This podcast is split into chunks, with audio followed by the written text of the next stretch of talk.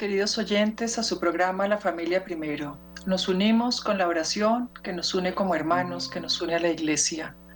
Padre nuestro, que estás en el cielo, santificado sea tu nombre. Venga a nosotros tu reino, hágase tu voluntad en la tierra como en el cielo. Danos hoy nuestro pan de cada día. Perdona nuestras ofensas como también nosotros perdonamos a los que nos ofenden.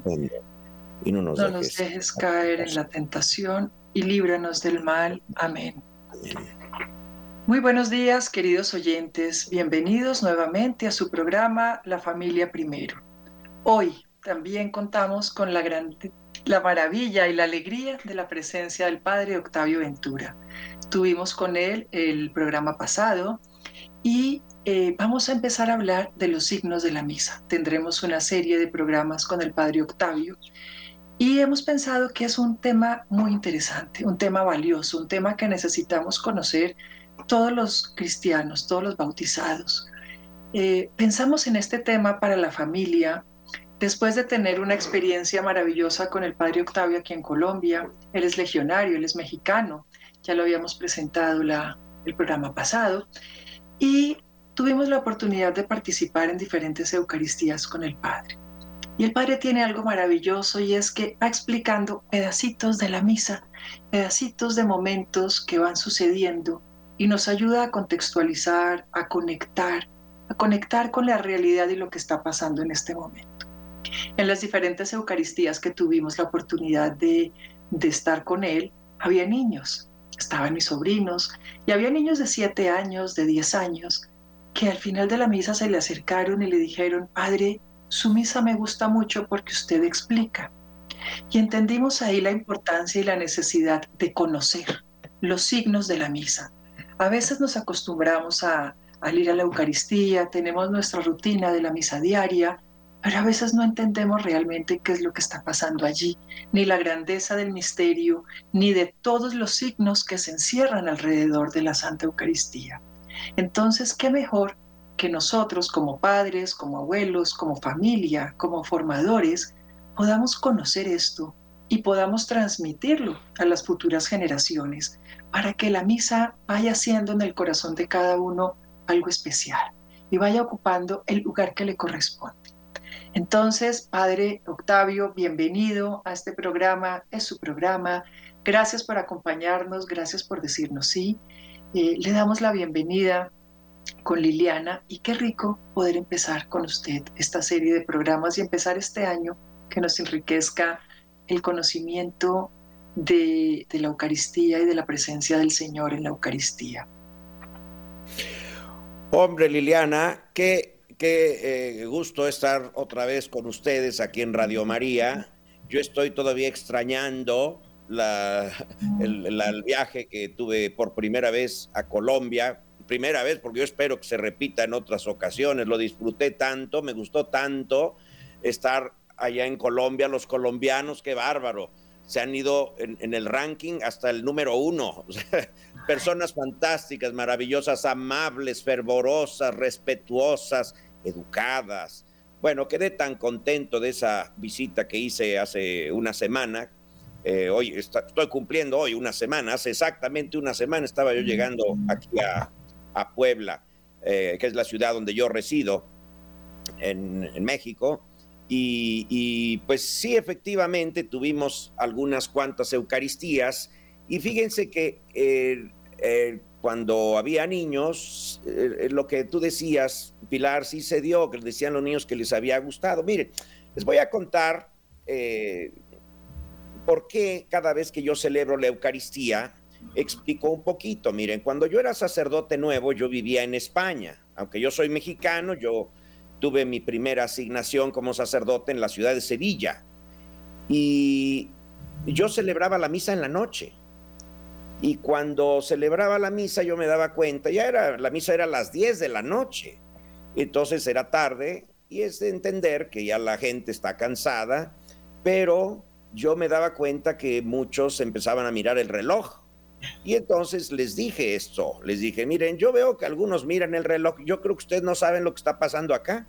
Si ustedes supieran lo que está sucediendo en la, aquí sobre este altar, a nadie le interesaría estar mirando el reloj. Todo el mundo estaría eh, mucho más interesado en lo que está sucediendo acá, en vez de pensar la hora en la que se van a ir a su casa. Y entonces yo les, les prometí que les iba a ir explicando cada semana un poquito de lo que sucede en la, en la celebración eucarística. Y además les prometí también que no iba a extender más la misa. y entonces eso les gustó a todos.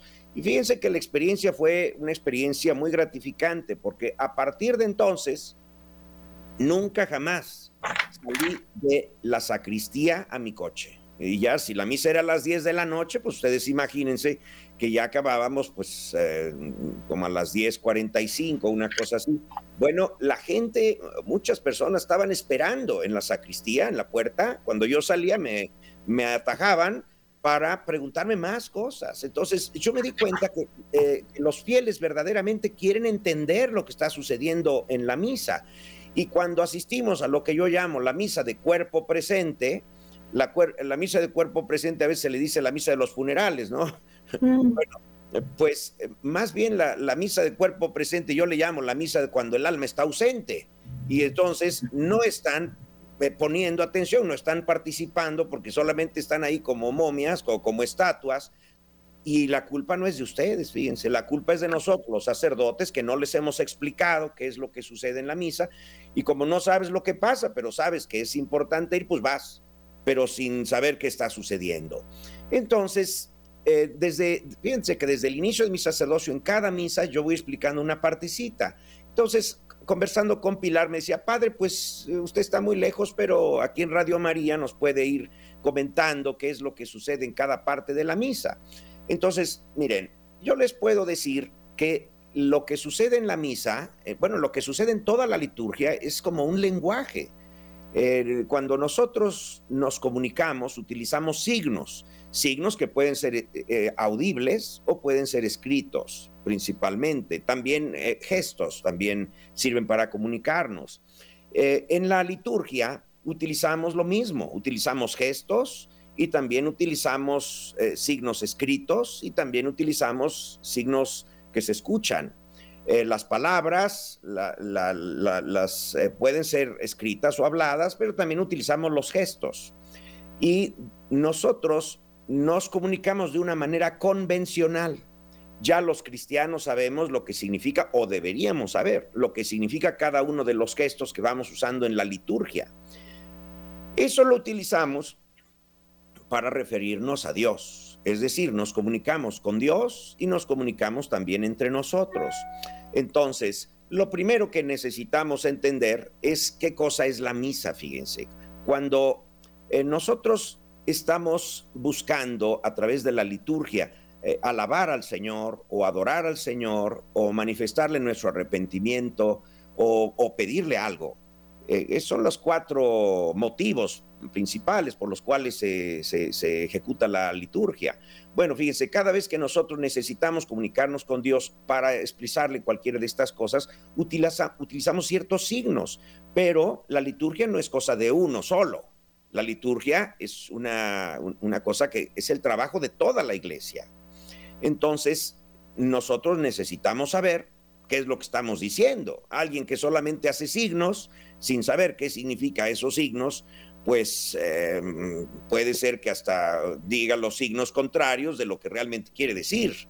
Entonces, por eso yo creo que es necesario que todos los cristianos, para poder participar, ahora sí que con todo en la liturgia, pues bueno, que entendamos qué es lo que significa cada uno de estos de los signos de la liturgia. Por ejemplo, miren, eh, la oración cristiana, como nosotros la hacemos, los cristianos, fíjense que consiste en un diálogo con Dios. No es lo mismo la oración cuando la hacen en otras religiones. Por ejemplo, y, lo, lo, digo con muchísimo respeto para las otras religiones. Por ejemplo, los hindús o algunas religiones orientales, el yoga, que es otra religión. Bueno, ellos cuando hacen oración, ellos lo que procuran es más bien poner su mente en blanco ellos sintonizar con la naturaleza, con el universo, y entonces ellos, en vez de estar dialogando con alguien, al contrario, ellos como, como si procuraran apagarse, como si tuvieran un switch en el cual se apagaran. Bueno, no es la manera como los cristianos oramos. Cuando los discípulos de Jesús le preguntaron al Señor, enséñanos a orar, el Señor les dijo, hagan así, Padre nuestro que estás en el cielo. Y les enseñó a orar con el Padre nuestro. Fíjense, entonces, la manera como nosotros hacemos oración, la manera como nosotros nos comunicamos con Dios es eh, en un diálogo. nosotros le decimos a Dios, Padre, y después le escuchamos lo que tenga que decirnos. Y esto es lo que llamamos la meditación, la meditación cristiana. Entonces, fíjense, en otras religiones, ya les puse de ejemplo una, pero les podría poner otras, eh, eh, eh, hacen su oración, se comunican con el Señor de una cierta manera. Nosotros nos comunicamos con el Señor de esta manera. Entonces, fíjense, para hacer nuestra oración, cada uno puede hacerla como quiera. quiero decir, en la posición corporal que quiera. Algunos pueden ponerse de rodillas, otros pueden sentarse, otro a lo mejor se acuesta, otro a lo mejor se para de manos. Puedes hacer la oración y comunicarte con el Señor como tú quieras, pero al momento de hacer la oración en la liturgia, nosotros debemos ponernos de pie. Fíjate, la posición litúrgica eh, para orar es de pie. Y fíjense que esto es una herencia que tenemos de los hebreos. Los hebreos para orar se ponían de pie. Tenemos diferentes casos en el Antiguo Testamento en donde para orar ellos se ponían de pie, no se sentaban, no se arrodillaban, estaban en, la sinagoga o estaban en el templo, donde estuvieran, se ponían de pie para orar. Y fíjense que eso tiene una significación muy especial. Ponerse de pie es una, eh, es una actitud de decir estoy listo para la acción el que está acostado o el que está sentado, pues cuando le dicen prepárate que vas a entrar en acción, pues se pone de pie, ¿verdad? Porque estando de pie puedes correr, puedes agacharte, puedes estirarte, eh, puedes movilizarte. En cambio, el que está sentado, lo primero que tiene que hacer para entrar en acción, pues es ponerse de pie. Entonces, cuando nosotros hacemos oración en la liturgia, lo que la, postura que debemos tomar es ponernos de pie, fíjense, no de rodillas. Cuando la persona quiere rezar el rosario, puede rezar el rosario como quiera, pero al momento de que hacemos el Padre nuestro, que es la oración del Señor, la que nos enseñó el Señor, debe ser de pie. Y fíjense ustedes que todas las veces que hacemos oración durante la liturgia es de pie. Hay varias oraciones que hacemos durante la misa y eh, el, sacerdote dice, oremos. Ustedes lo habrán, lo recordarán en este momento. Dice, estamos leyendo alguna lectura, lo que sea, y dice el sacerdote, oremos. Todo mundo se pone de pie. Orad, hermanos, para que este sacrificio, todo mundo se pone de pie. Al momento de, la, después de la comunión, otra vez dice el sacerdote, oremos, y extiende los brazos. Fíjense, eh, hay eh, varios gestos. Yo les decía que la comunicación en la liturgia puede ser con palabras audibles o también con palabras escritas, pero también con gestos. Fíjense que nosotros utilizamos en la comunicación humana gestos muchas veces para despedirnos. Movemos la mano o para pedir a una persona que se acerque también con, con la mano y con los dedos, inclusive hacemos que se acerque, ¿verdad? Hacemos así, acércate, ven para acá le hacemos así, ¿verdad? Entonces, vean, vean ustedes que la misma comunicación humana eh, la, usamos en la liturgia. Jesucristo se encarnó y se hizo un hombre como nosotros, y entonces, eh, al haberse encarnado, Él nos está diciendo prácticamente que él, es uno de nosotros, Él quiere ser uno de nosotros, y entonces nosotros, al comunicarnos, también eh, incorporamos a Jesús. entonces, esas, eh, e, esos signos con los cuales nos referimos a Dios, también los referimos al Dios encarnado, que es Jesucristo, que también utilizaba los signos corporales para la comunicación.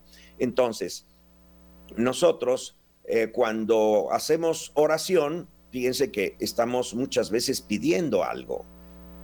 Si ustedes eh, toman en cuenta lo que está diciendo el sacerdote cada vez que extiende los brazos, ustedes se, se, darán cuenta que el sacerdote extiende los brazos y prácticamente también las manos hacia el cielo. Al extender el sacerdote los brazos, los extiende hacia arriba. Vean ustedes que cuando nosotros nos comunicamos y queremos pedir algo a alguien, le extendemos el brazo y le extendemos la mano hacia la persona a la que le estamos pidiendo algo. Yo, que, yo soy un limosnero o soy un pordiosero, Fíjense lo que, lo que hacen los pordioseros o lo que hacían los pordioseros. Ya no es tan frecuente, pero antiguamente iban mucho, sobre todo a las iglesias. Y a la salida de la iglesia estaba sentadito el cieguito o el pordiosero.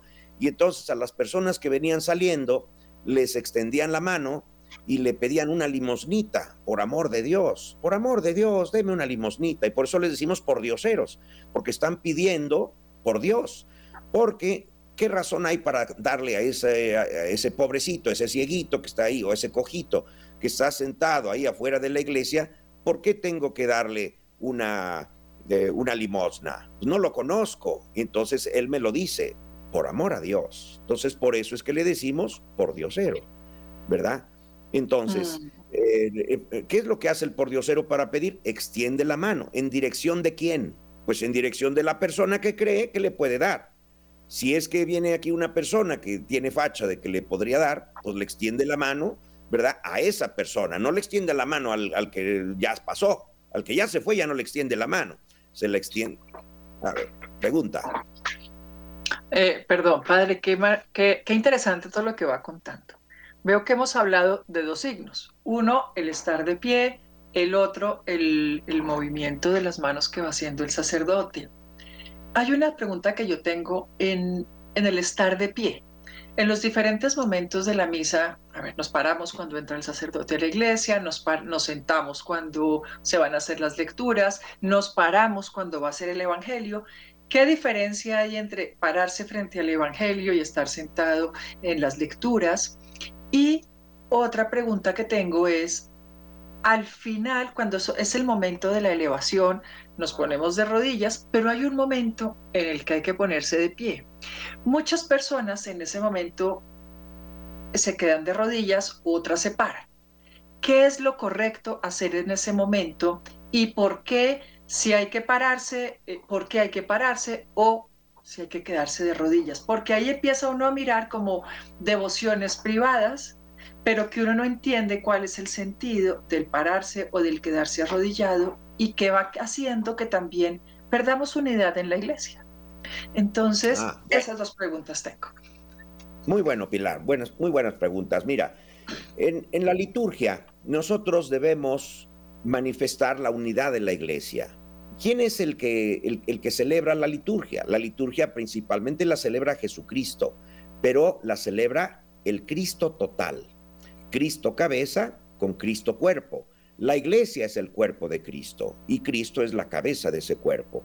Entonces, quien celebra la liturgia es el Cristo total, cabeza y cuerpo. Entonces, nosotros manifestamos en las acciones litúrgicas, y quiero puntualizar que la acción litúrgica por excelencia y la más importante de todas es la celebración eucarística. Todas las demás celebraciones eh, litúrgicas van dirigidas a la Eucaristía. El bautismo, las bendiciones, la confesión, todo va dirigido a la Eucaristía. Entonces, mira, en la, en la Eucaristía nosotros eh, tenemos lo que se llaman las posturas corporales. Una postura corporal es ponerse de pie. Otra postura corporal que tiene un significado es sentarse. Eh, eh, al momento que se leen las lecturas, no es opcional de que cada uno, eh, pues yo quiero pararme de manos. No, no, no, no puede ser lo que quiera. Lo que debes hacer es sentarte. Es que no hay sillas. Bueno, si no hay sillas, no se puede, ¿verdad? Pero si hay sillas, deberías sentarte. Otra postura corporal es arrodillarse. Otra postura corporal es acostarse. Fíjate, otra postura corporal es caminar. Entonces, Fíjate, ¿cuál es la diferencia entre estas posturas corporales? Yo les decía que cada cosa de lo que se hace en la misa es un signo, todo es un signo, todo significa algo. Ah, bueno, si el sacerdote se empieza a rascar la cabeza, a lo mejor se le paró una mosquita, ¿verdad? Eso, eso no significa nada.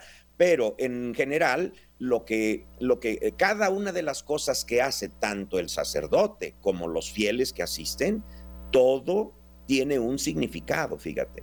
Entonces, cuando voy a ir explicando desde, desde el inicio, fíjate, yo decía que cuando, eh, cuando el, sacerdote entra en la iglesia, fíjate que entra caminando. Caminar es diferente de estar de pie.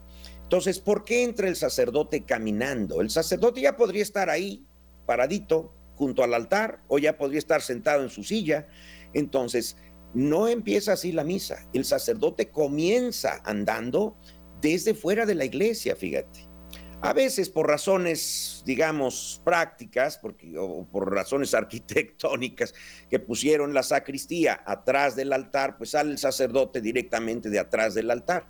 Pero en realidad el sacerdote debería salir desde el fondo de la iglesia caminando por el pasillo central. Y te voy a decir por qué. Porque cuando el sacerdote entra en la iglesia caminando con un pequeño séquito, que a veces pueden ser los acólitos, a veces pueden ser los ministros, eh, los lectores, ese grupito que va entrando con el sacerdote caminando desde la calle hasta el altar, en realidad están haciendo una procesión.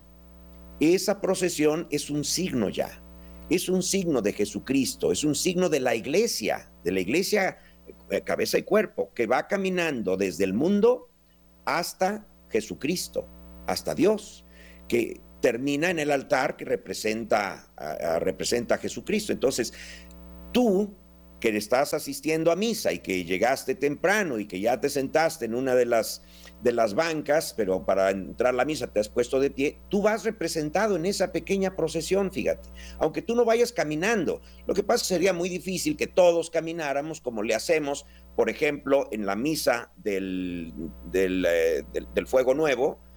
Ustedes recordarán, en la misa del Fuego Nuevo, sí, todos entramos, ¿eh? Todos entramos juntos, entonces hacerlo cada domingo en cada misa sería muy complicado. Entonces entra solamente el sacerdote con un pequeño séquito, y van caminando desde el mundo hasta Dios. Es la iglesia que va caminando a encontrarse con Jesucristo. Jesucristo está representado en el altar. ¿Se dan ustedes cuenta? Entonces, el, el, altar es un, es un signo de Jesucristo. Por eso es que cuando el sacerdote llega hasta el altar, lo besa es el beso de la, de la iglesia esposa que besa a, Jesucristo eh, en señal de saludo. Y el, el, sacerdote besa al altar. ¿Recuerdan eso? ¿Se han dado cuenta? ¿verdad? Bueno, no es solamente el sacerdote el que lo besa, eres tú el que lo besas, eres tú el que está saludando a Jesús, pero en ese único beso del sacerdote el, el, beso de toda la iglesia que saluda a Jesús. Sí, tenemos una pregunta.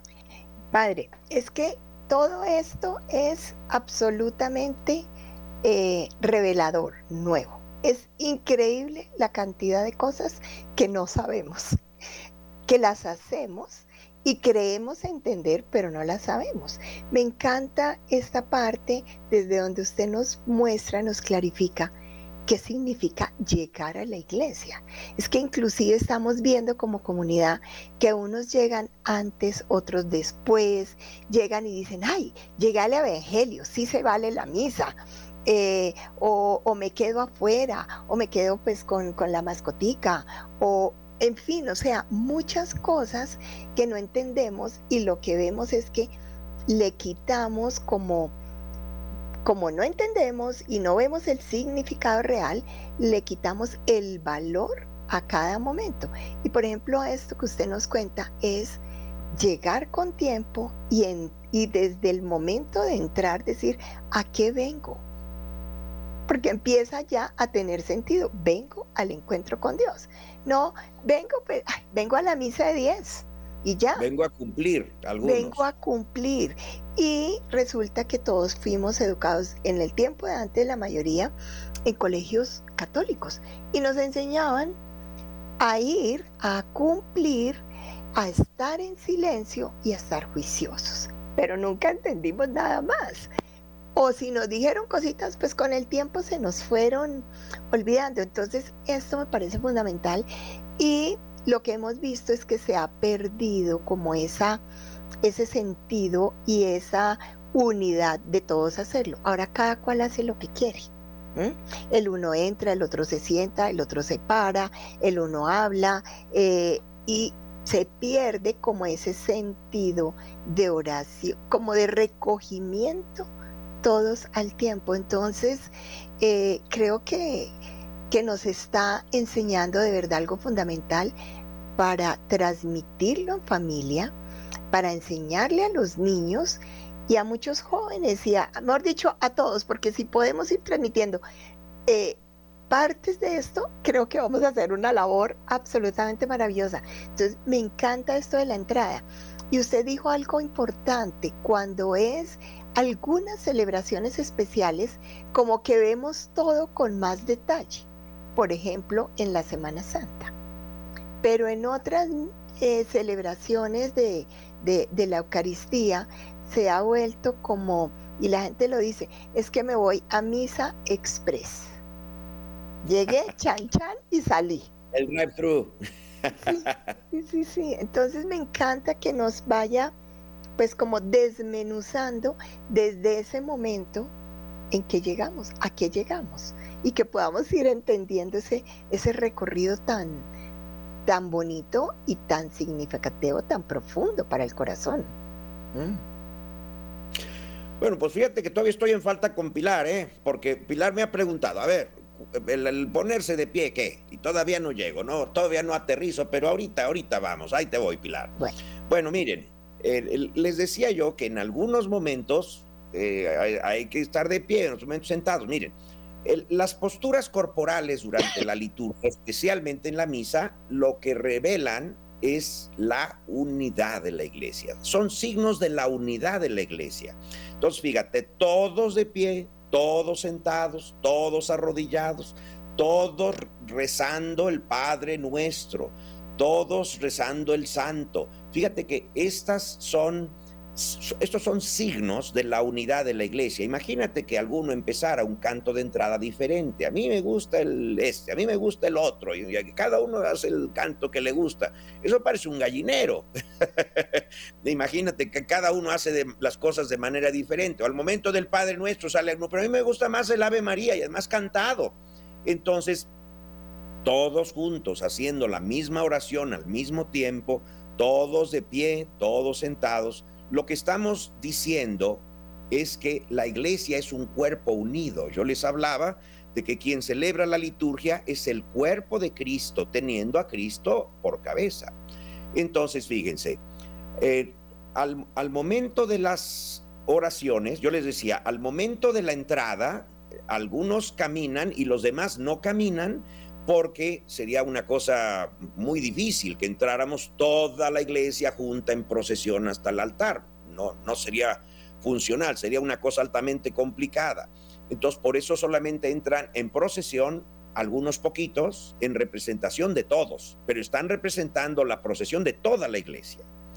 Después de eso, nos quedamos de pie haciendo oración pero cuando, cuando ya es el momento de escuchar las lecturas, entonces es momento de sentarnos. ¿Por qué nos sentamos? Fíjense que la actitud de sentarse, así como la actitud de ponerse de pie, es una actitud de, de presteza. La actitud de sentarse no es la actitud de pereza, tampoco es la actitud del que se ha cansado, porque nos sentamos al inicio de la celebración si estuviéramos cansados, los bancos tienen que estar en la iglesia, los bancos forman parte de la liturgia, porque debemos sentarnos. No porque estemos cansados, insisto, si es que la razón fuera que estamos cansados, más bien nos sentaríamos al final, pero nos sentamos al inicio. Las lecturas casi se leen al inicio. Entonces, ¿por qué nos sentamos para escuchar las lecturas? Porque en ese momento nosotros, la iglesia, acepta ser discípula de Dios que nos está enseñando. Entonces, mientras los lectores leen las lecturas, el pueblo de Dios se sienta porque quiere ser discípulo de Dios que está enseñando. Entonces, cuando se proclama la palabra de Dios, el pueblo es discípulo del Señor. Se han sentado para escuchar y aprender. De la misma manera que los niños en la escuela se sientan para escuchar a la maestra. El niño que anda por ahí brincoteando, que anda caminando, solamente distrae. Entonces todo mundo se sienta y asimila mejor la lección de la maestra, ¿verdad? Bueno, nosotros somos discípulos de Dios cuando nos sentamos a escuchar las lecturas. Pero llega el momento en que la lectura más importante, que es el Evangelio, se proclama. En ese momento de la proclamación del Evangelio, todos nos ponemos de pie. Miren, ¿por qué nos ponemos de pie? Porque en ese momento nosotros aceptamos que Jesucristo, Jesucristo palabra, está entrando en el recinto. Cuando Jesucristo entra, entra una persona muy importante. Entonces, ¿qué es lo que sucede? Si estás en, el salón parroquial y entra el señor arzobispo o, entra el papa, imagínate, pues ha venido a visitarnos el papa, pues todo el mundo se pone de pie. Entró una persona muy importante, entró el presidente de la compañía, pues todos los trabajadores se ponen de pie. ¿verdad? Entonces, cuando entra Jesucristo en forma de palabra, que eso es el Evangelio, nos ponemos de pie con respeto. No es que no querramos ser sus discípulos, al contrario, lo que pasa es que lo hemos recibido y nos ponemos de pie. Posteriormente termina la lectura del Evangelio y vendrá la homilía o el sermón. Entonces ahora nos volvemos a sentar porque ahora nuevamente aceptamos ser discípulos, pero ahora somos discípulos de la iglesia. Primero fuimos discípulos de Dios mientras eran las lecturas. Ahora somos discípulos de la iglesia porque vamos a escuchar la palabra de la iglesia, que es la explicación que está dando el sacerdote sobre las lecturas. Eso es la palabra de la iglesia. Es lo que la iglesia nos enseña sobre el significado de la palabra de Dios que ha sido escuchada. Entonces nos volvemos a sentar porque ahora aceptamos que somos discípulos de la iglesia. Ahora fíjense, hay, algo muy interesante aquí.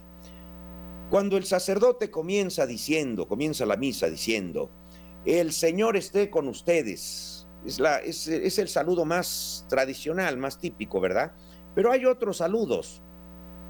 Esos saludos los saluda, los, eh, los, utiliza el sacerdote dependiendo de, los que de lo que él quiera. Hay, hay algunos saludos que están, bueno, todos los saludos están tomados de las cartas de San Pablo. Si ustedes van a leer las cartas de San Pablo, en cada una de las cartas San Pablo saluda diciendo, el Señor esté con ustedes. Pero en algunas de las cartas lo dice más bonito. Entonces dice, em, no solamente dice así seco, ¿verdad? El Señor esté con ustedes. A veces dice, la gracia y la paz de Dios nuestro Padre y de Jesucristo nuestro Señor esté con ustedes ha dicho lo mismo, pero de una manera más eh, arregladita, más bonita. La gracia de nuestro Señor Jesucristo, el amor del Padre y la comunión del Espíritu Santo esté con ustedes. No he dicho más que lo mismo, el Señor esté con ustedes, pero de una manera más explícita, de una manera más bonita. Entonces, hay diferentes maneras en las cuales el sacerdote saluda a la asamblea. Entonces, cuando el sacerdote saluda, nosotros respondemos y con tu espíritu. ¿Verdad que sí? Recuerdan ese saludo que muchas veces es un saludo muy mecánico. El Señor esté con ustedes y todo el mundo y con tu espíritu y nadie sabe lo que dijo. ¿Qué es lo que significa ese saludo del sacerdote y qué es lo que significa la respuesta del pueblo de Dios? Fíjense, algo muy importante. La verdad, la verdad es que el sacerdote no es el que celebra la Eucaristía. El que verdaderamente celebra la Eucaristía es Jesucristo mismo, que usa al sacerdote para poder celebrar la, misa. Entonces, eh, el sacerdote presta sus labios, presta sus manos, presta sus pies, presta su corazón, presta sus ojos, presta su lengua, presta su mente a Jesucristo, para que Jesucristo, a través del sacerdote, celebre la misa. Por eso decimos que, el sacerdote celebra la misa in persona Christi, en latín, o en la persona de Cristo. El que verdaderamente celebra los sacramentos es Jesús. Por ejemplo, al momento de la confesión, el sacerdote no es el que te perdona los pecados, el que los viene a perdonar es Jesucristo. El sacerdote no tiene nada que, que perdonar si a él no lo ofendiste. Al que, al que ofendiste con tus pecados es a Dios entonces el que tiene que perdonarte es Dios. Entonces Dios te perdona en la persona del sacerdote. ¿Te das cuenta? In, persona Christi es el término que utilizamos en la liturgia. Entonces, fíjense, cuando el sacerdote está saludando al inicio, él dice, el Señor esté con ustedes. Eso significa dos cosas. En primer lugar, el saludo, como ya dije. ¿Qué cosa más hermosa decirte, no, no solamente buenos días amigos, que es la manera como podría saludar, ¿verdad? ¿Qué significa buenos días? Pues buenos días significa que tengas un buen día. ¿Y qué, qué te parece mejor? Que yo, te, en vez de buenos días, que yo les diga, amigos, yo espero que hoy se encuentren en la calle un millón de pesos. Bueno, pues este, ese saludo está más, más bonito, ¿verdad? Pero qué tal que en vez de un millón de pesos diga, amigos, yo les deseo a todos que se encuentren hoy en la calle tirado un millón de dólares pues está mejor ese saludo, ¿no creen? Bueno, ¿qué tal que en vez de que yo les desee que, les regalen un millón de dólares, que yo, les deseo que les den 10 millones de dólares? Pues ese saludo está todavía mejor, ¿no les parece? Bueno, ¿qué les parece que en vez de que yo les desee al inicio de la misa que les regalen 10 millones de dólares, ¿qué, ¿qué, les parece que yo les diga que el Señor esté con ustedes? Que se encuentren a Dios en vez de a 10 millones de dólares. Oye, eso vale más que todo. Ese es el saludo con el que el sacerdote abre la misa. El sacerdote les está deseando lo mejor de lo mejor. Más que eso ya no hay. Entonces, fíjate, ese el Señor esté con ustedes eh, sustituye al buenos días. Es un saludo hermosísimo, el, el, saludo más hermoso que puede haber. Y lo utiliza San Pablo en sus cartas. De ahí lo hemos tomado para la liturgia. Pero ese saludo no es solamente un saludo, también es una declaración. ¿Qué es lo que el sacerdote está declarando al decir el Señor esté con ustedes? Jesucristo dijo, cuando dos o más estén reunidos en mi nombre, yo estaré en medio de ustedes, yo estaré con ustedes. Lo que el sacerdote está declarando en ese momento, que el Señor está con ustedes porque todos ustedes se han reunido en su nombre para orar. Entonces, date cuenta que el sacerdote en ese momento, además de saludarlos, está declarando que el, Señor está presente en la comunidad. Ahora fíjate, hay cuatro señores esté con ustedes. Ustedes lo recordarán durante la misa. Esta, este es el primer Señor esté con ustedes. Pero al momento del Evangelio, nuevamente, antes de comenzar a leer, el sacerdote dirá, el Señor esté con, está con ustedes o esté con ustedes. Y ustedes vuelven a responder lo mismo y con tu espíritu. Entonces, en este momento el sacerdote está declarando que Jesucristo está presente, pero esta vez ya, ya dijimos que está presente en la comunidad. Esta vez lo está declarando que está presente en, la, en forma de palabra. Así que Jesucristo está presente en esa asamblea, en, en, en la asamblea está presente también en forma de palabra y después, eh, antes de la consagración, ustedes recordarán que lo vuelve a decir el sacerdote otra vez, el Señor esté con ustedes. Y ustedes responderán lo mismo y con tu espíritu. Y entonces el sacerdote dice, levantemos el corazón. Y responden ustedes, lo tenemos levantado hacia el Señor. Demos gracias al Señor nuestro Dios. ¿Recuerdan ustedes ese episodio, verdad? Bueno, ese episodio sucede exactamente unos segundos, eh, vamos, un minuto antes de que Jesús esté presente, pero ahora estará presente en forma de sacramento, fíjense. La presencia real de Jesucristo va a llegar sobre el altar y por eso es que el sacerdote lo está anunciando. Ya lo anunció en forma de asamblea, eh, ahora lo, ahora lo, después lo anuncia en forma de palabra y después lo anuncia que está, estará presente en forma real, la presencia real de Jesucristo en la Eucaristía. Entonces, eh, muy poquito después de esto, el sacerdote eh, extiende los brazos o las manos sobre las ofrendas y después pronuncia las palabras de consagración y lo mostrará, el cuerpo de Cristo y la sangre de Cristo, para que todo el mundo los vea y se den cuenta que está ahí presente eh, también en forma real. El último, el Señor esté con ustedes, es el del final de la misa, antes de dar la bendición. En realidad ya es solo una bendición, ¿verdad? Eh, es una, es una, es una despedida. Cuando el sacerdote está a punto de despedirse o está a punto de dar la bendición, en vez de decirles, bueno, adiós, ya me voy, en vez de eso, que, les vaya bien, que tengan muy buen día, en vez de decir eso, pues se despide otra vez de una manera muy hermosa, que el Señor esté con ustedes. Y ustedes vuelven a responder y con tu espíritu. Y entonces da la bendición, se da la vuelta y se va, ¿verdad? El sacerdote. Entonces, fíjense, eso es lo que significan el Señor esté con ustedes. ¿Ven? Pero ah, eh, ustedes hacen una respuesta. Eh, el sacerdote ya les dije lo que significa. Y yo les deseo que tengan un gran día, el mejor día de tu vida. Pero ustedes también podrían responder, bueno, y el Señor esté con ustedes, ustedes podrían responder y también contigo, ¿verdad? también ustedes le desean lo mismo al sacerdote. Fíjense ustedes que la respuesta que el pueblo de Dios da es diferente. la respuesta del pueblo de Dios es y con tu espíritu. Ni siquiera dicen y también para ti. Que tengas un buen día tú, pues también tú lo tengas. No, no es eso. Lo que ustedes dicen y con tu espíritu. ¿A qué se refiere esa respuesta? Miren, ya les decía que el que verdaderamente celebra la misa no es el Padrecito. El que verdaderamente celebra la misa es el mismo Jesucristo. Entonces, ¿qué es lo que quiere decir y con tu espíritu? Y con tu espíritu quiere decir, y nosotros creemos que Jesucristo está en ti. Y entonces eh, eh, el, el Señor esté con ustedes y con tu espíritu de ungido.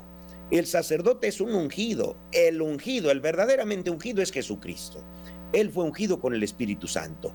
Pero al sacerdote lo ungieron el día de su ordenación sacerdotal, le ungieron las manos para que él también fuera un ungido y su unción participa de la unción del único ungido. Fíjense, el único verdaderamente ungido es Jesús. Pero el sacerdote que ha sido válidamente ordenado participa del sacerdocio de Jesucristo. Tenemos un solo sacerdote, que es Cristo, y entonces todos los demás somos impostores, no, no somos impostores. Nuestro sacerdocio no es un sacerdocio aparte del sacerdocio de Jesús. Nuestro sacerdocio participa del sacerdocio de Jesús. Entonces sigue siendo un solo sacerdote y el sacerdote que está celebrando la misa en realidad no la hace por su cuenta, sino que es Jesús el que está e, ejerciendo el sacerdocio de, Jesús a través del ministro ordenado que está ahí presente. Entonces la respuesta de ustedes es muy hermosa. Es un acto de fe creyendo, diciendo, y, y, el Señor esté con ustedes y también esté con tu espíritu de ungido, porque tú has sido ungido para poder celebrar esta celebración con Jesucristo, para que Jesucristo pueda celebrarla a través de ti para que la puedas celebrar en ti. Fíjense que eso es lo que significa y con tu espíritu. Es algo muy, es, una respuesta muy poderosa y muy fuerte y muy importante y llena de fe. Eh, ustedes se dan cuenta que no es nada más un hola, buenos días, ah, pues también buenos días para ti. Esto es algo, son, son, eh, eh, son respuestas y son, son signos poderosísimos. Es un acto de fe muy serio, muy rico. Entonces, eh, así es como comienza la misa, fíjense. Eh, ahora Pero esto es maravilloso, padre. Sí, no, espectacular. Muchísimas gracias porque todo lo que hemos aprendido, yo estoy aquí tomando nota porque para mí todo ha sido eh, enriquecedorísimo. Y lo que me hace pensar es que realmente la misa es un encuentro, es un encuentro con el Señor, pero es un es un momento también donde se restablece el, mandamiento del amor, el amar a Dios y al prójimo como a uno mismo, o sea, como que todo se conecta, todo se restablece, todo se integra en una, en una unidad, en las respuestas que se van dando al mismo sacerdote y todo es como realmente una conexión en el tú con el Señor, pero el Señor en el tú con nosotros. Entonces es una compenetración muy profunda, muy profunda. No sé, Liliana, ¿qué piensas? Sí, realmente eh, al escuchar al Padre voy viviendo en mi mente cada uno de los momentos y digo, ay Dios, o sea, va a ser maravilloso poderlo vivir así de ahora en adelante. Es que no lo sentimos y, me impacta nuevamente entender el sentido de comunidad, o sea, el sentido individual, evidentemente, de tu encuentro con Dios. Pero es que ¿Por qué la comunidad es importante? Porque es que a veces, eh, como hoy en día le dicen uno tantas cosas, ¿no? Ay, eso no importa, eso cada cual, eso hágalo cuando quiera, comuníquese con su Dios, usted ahí solito. Sí, también hay la oración individual, hay los momentos personales, pero ¿cuál es ese sentido que nos une a todos en comunidad con Dios. Entonces me parece absolutamente hermoso y cuál es la misión además que tiene el sacerdote. Porque no es allí pues como un conferencista más, ¿no? Que va diciendo para dónde va la cosa. No, es el poder hacer despertar en cada uno otra vez ese sentimiento pues de, de integración, de solicitud, de amor a Dios. Entonces, la verdad me parece que esto es reveladorcísimo para todos, en toda edad. Es que sean los personas mayores, los adultos, los jóvenes y, y pues también los niños. Es que hoy en día inclusive preparan a los niños para su primera comunión y los chiquitos no tienen ni idea qué están haciendo. Están más contentos por la fiesta pues que por la que por, por entender de qué se trata el sacramento y cómo es su primera Eucaristía dentro del contexto de esta misa, ¿no? A mí, reveladorcísimo, me encanta, estoy feliz escuchando. Mm. Bueno, pues miren, en la, la, celebración eucarística eh, es la celebración del misterio pascual. ¿Qué cosa, es, ¿Qué cosa es el misterio pascual? Es la pasión, muerte y resurrección de Jesucristo. Eso es lo que sucede en la, la celebración de la Eucaristía, la celebración de la misa. Eso es lo que, lo, que en realidad sucede. Jesucristo no es que nuevamente vuelve a padecer, no es que nuevamente vuelve a morir, no es que nuevamente vuelve a resucitar. Jesucristo solamente padece, muere y resucita una vez. Entonces, ¿cuál es la vez verdadera, hace dos mil años, o la misa de hoy en la mañana del padre Panchito, que fue aquí en la capilla de aquí al lado. ¿Cuál es la verdadera? ¿Esta o la de hace dos mil años? Bueno, recuerden ustedes que para Dios no hay tiempo. Nosotros vivimos en el tiempo. Entonces, hay una sola, hay un solo sacrificio redentor de Jesucristo. Y ese sacrificio redentor sucede simultáneamente en todas las celebraciones eucarísticas de la historia de la iglesia, que pueden suceder en la China, pueden suceder en Irán, puede suceder en Argentina, puede suceder en Norteamérica, puede suceder en España o puede suceder en Colombia. Bueno, ¿cuántas misas se celebran al mismo tiempo? No lo sé, pero hay muchas. Somos aproximadamente 450 mil sacerdotes hoy en el mundo. Entonces, ¿cuántos sacerdotes ha habido en la historia? ¿Cuántas misas ha celebrado cada uno de estos sacerdotes? Entonces, ¿cuántas veces se ha sacrificado Jesucristo? Una sola vez. Recuerden ustedes que no hay tiempo para Dios, el tiempo es para nosotros y es más verdadero lo de Dios que lo nuestro. Entonces hay un, eh, hay un eh, Dios vive en la eternidad, nosotros vivimos en el tiempo. El sacrificio de Jesucristo es un sacrificio eterno entonces, hay una sola celebración del sacramento de Jesucristo, pero como nosotros vivimos en el tiempo, se extiende ese, ese sacrificio de Jesucristo en el tiempo y en el espacio. Por eso es que puede haber una misa en la China y otra misa en Bogotá. Entonces, eh, en, diferentes eh, lugares se está celebrando el único sacrificio de Jesucristo. Pero eh, lo, lo, que pasa es que nosotros necesitamos estarnos renovando de ese sacrificio. Fíjense, el sacrificio de Jesucristo es infinito, tiene una fuerza infinita. Una sola misa bastaría para la salvación y para la redención de todos, de toda, de toda la humanidad, de toda la historia de los seres que han existido y que existirán. El problema está que nosotros, como vivimos en el tiempo, hemos sido lavados y perdonados por la sangre del cordero y volvemos mañana a meter la pata otra vez. Volvemos a cometer otro pecado y, entonces necesitamos otra vez la, la fuerza de la, de la redención de, Dios nuestro Señor. Eh, bueno, entonces miren, seguimos explicando los signos de la misa. Entonces, decíamos que el sacerdote entra caminando. ¿Cuándo comienza la misa? Fíjense, mi mamá cuando yo era niño me decía, yo no sé de dónde lo sacó mi mamá, yo creo que se lo inventó, la contó que la quise muchísimo, ella ya murió, pero la quise muchísimo a mi mamacita, eh, fue tan, tan buena conmigo. Pero esto yo se lo, se lo quisiera preguntar a mi mamá. Ella me decía, si llegas al, Evangelio, la misa todavía te vale. Eh, eh, y entonces, si llegas después del Evangelio, la misa ya no vale.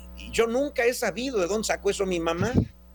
A la misa hay que llegar antes de que empieza. La, la misa es como el cine. ¿A qué hora hay que llegar al cine? ¿Cuántos minutos después de que la película empezó debes llegar al cine?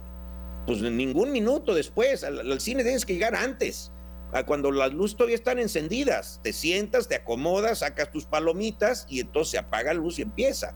Entonces, alguien que dice que lo que pasa es que, tiene un margen de 10 minutos para llegar tarde, pues como que no, ¿verdad? Bueno, entonces, empieza eh, la, eh, eh, empieza la misa estamos terminando. Veo ahí a. Estamos a, seis minutos de terminar el programa, padre. está haciendo cortar. No, ya, ya hemos terminado. ya hemos terminado. Bueno, total, bueno, continuamos. Continuamos en 15 días, porque es que este diálogo no ha terminado, aunque el programa se nos termina, aunque el tiempo es escaso, para explicar tantas cosas, continuamos en el siguiente programa con este tema.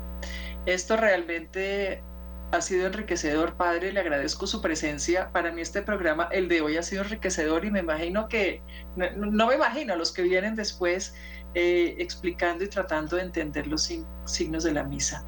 Sé que para cada uno de nosotros y para los oyentes, la misa no será la misma después de este programa y no será la misma después de todos los programas que seguiremos teniendo. Claro, y el tip de esta semana es empecemos a vivir lo que ya aprendimos hoy. Adiós amigos, nos vemos en el próximo episodio. Gran confianza yo tengo en ti, Señor.